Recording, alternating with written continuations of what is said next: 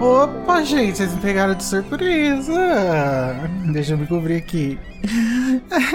É porque eu tô aqui na praia, né, gente? Porque acho que quem não tá acompanhando a gente pelas redes sociais não tá sabendo. Mas nós vamos tirar uma pausa da Casa Elefante e vamos voltar no dia 30 de janeiro com a Ordem da Fênix, tá? Então se você tava aqui no feed esperando pra gente comentar o primeiro capítulo hoje, saiba que vai demorar um pouquinho, a gente pede perdão, mas eu acredito que vocês entendem, né, gente? Por favor.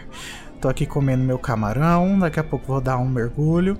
Mas vocês não vão ficar sem conteúdo, gente. Calma, porque no dia 1 de dezembro a gente lançou o nosso especial de Natal. E o que é o nosso especial de Natal? Nós vamos lançar um episódio por dia até o dia 24 de dezembro, falando sobre aspectos interessantes da obra de J.K. Rowling e também falando sobre o Natal.